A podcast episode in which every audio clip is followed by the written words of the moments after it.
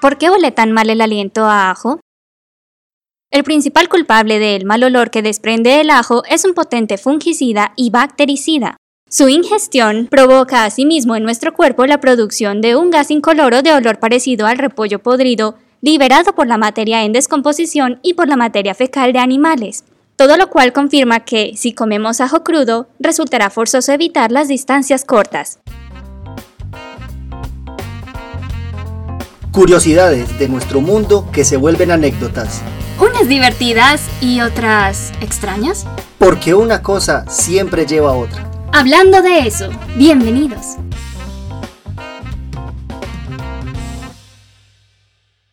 Hola a todos, nosotros somos Juan Pablo y Alejandra. Y en este primer capítulo hablaremos de historias y relaciones con el ajo y el mal aliento. Bienvenidos a este capítulo.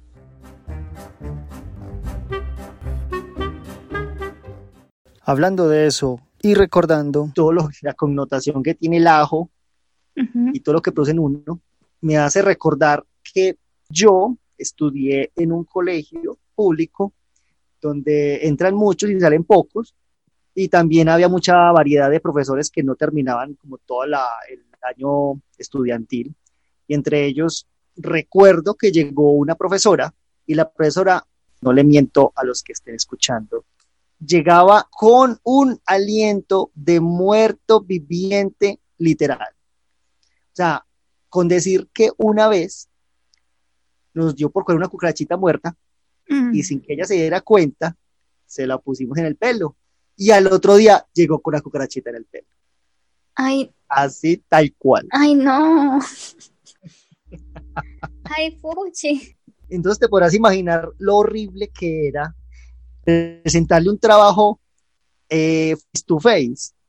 Ay, pucha, no. o sea, no, no, no había, no había forma de uno aguantar la respiración sin que sintiera que la gas se le estaba yendo.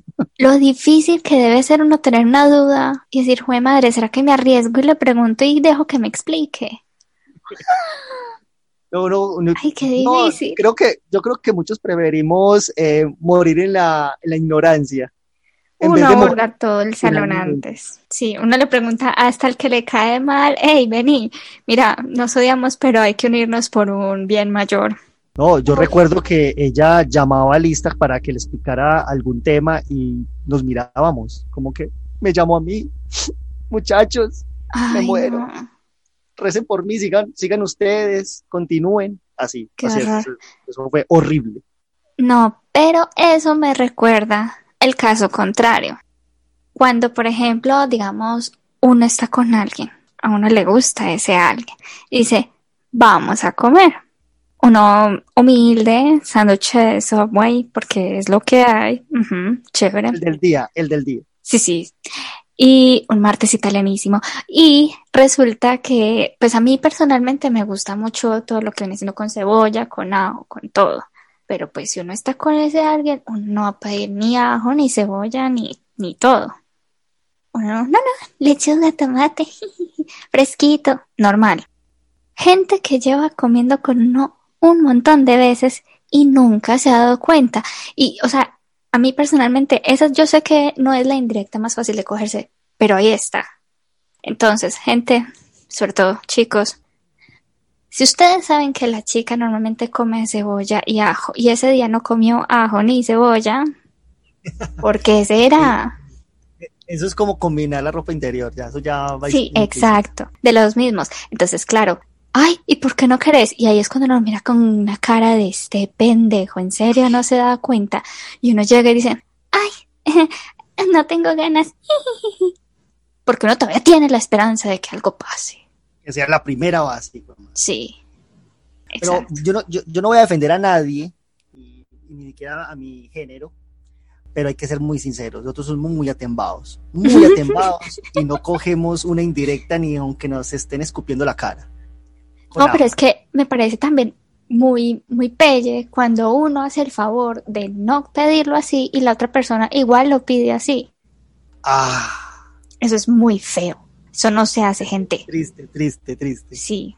Con eso hay que cantarle la, la cancioncita del señor elefante. Eso que usted hizo. Eso no se hace.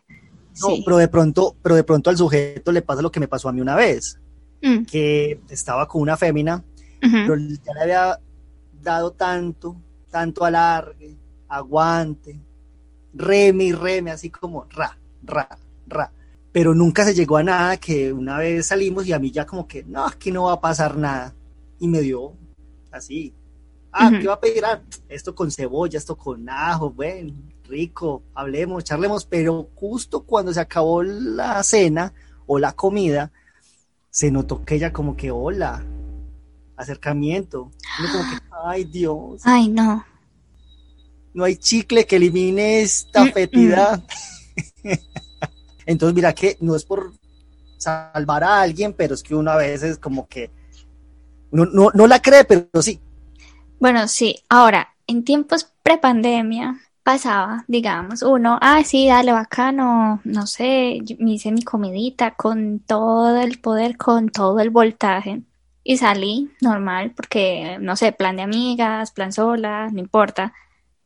Y entonces ahí te encontrás a ese alguien. Y uno se tapa la boquita y espera lo mejor. ¿Y por qué tan callada? Yo no sé. No, o cuando es visual el problema. O sea, que vos no sabes que de se te quedó un cilantro en el diente delantero. Ah, bueno, ahí me parece súper pelle cuando la gente no le dice a uno. O sea, eso es humano, comemos, es parte de la vida. Dejármelo ahí no es parte de la vida. No decirlo cuando ya lo notaste, eso, eh, eso es traición. Eso no se hace. Pero, si estás sola, ¿quién te lo va a decir? La persona que te encuentres.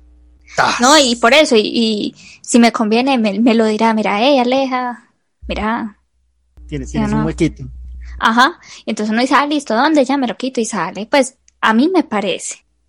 Eso de ahí, no, qué pena me lo dijeron, me parece terrible. Peor sería que nadie me lo diga y no sea una persona la que lo ve, sino como siete.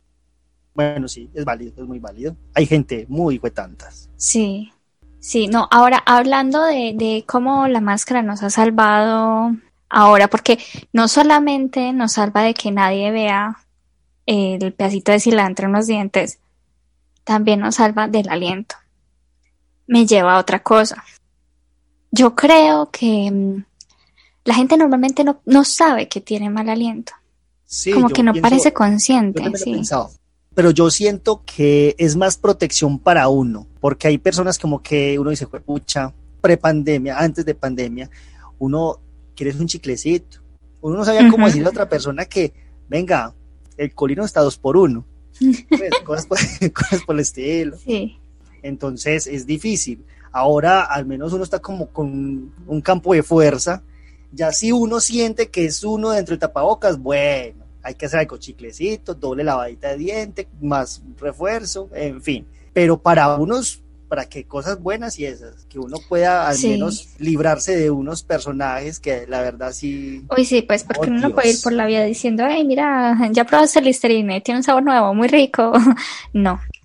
Eh, y la cosa también va en que yo he notado que la mayoría de las veces cuando veo gente sin tapabocas me dicen Ay, no, es que lo que pasa es que uno se lo pone y ya eso como que empieza a oler.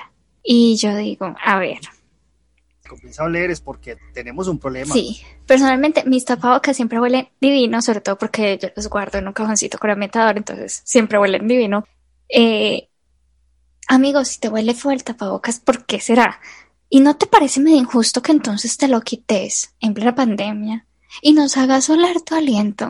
Es verdad, o sea, hay dos connotaciones. O tiene muy mal aliento y no se cuida, aunque hay otra peor que me parece a mí, mm. es que tapabocas lleve cuánto tiempo soportándolo. Ay, Jesús. o no lo ha cambiado y por eso ya es una fermentación nivel Dios. Uy, es cierto, pero es que... O sea, ahí, ahí, hasta, ahí hasta el ajo huye. Sí, Sí, ahí, ahí ya no, ni el ajo quiere estar ahí. Ay, no, qué horror, qué horror. Pero es que, amigos, laven sus tapabocas, cepillen de los dientes, la lengüita también tiene que estar ahí. O sea, todo. Eso de, ay, no, es que empieza a hablar como a, no, es excusa, no debería ser un argumento, que esto sea un alarma para ti mismo, ser, porque... Este, este capítulo debe ser patrocinado por el doctor Muelitas. Uy, sí. Total. Y eso me lleva a otra cosa, o sea, la gente con mal aliento le dice aire reciclado. Oh shit. Sí, patrañas todas. Sí. Horrible. O sea, me parece de lo peorcito que han podido sacar. En el programa de hoy patrocinamos a Noah Sara Bikes. Consigue tus bicicletas y todos tus accesorios en Noah Sara Bikes. Puedes seguirlos en las redes de Facebook e Instagram como Noah Sara Bikes y arroba Noah Bikes.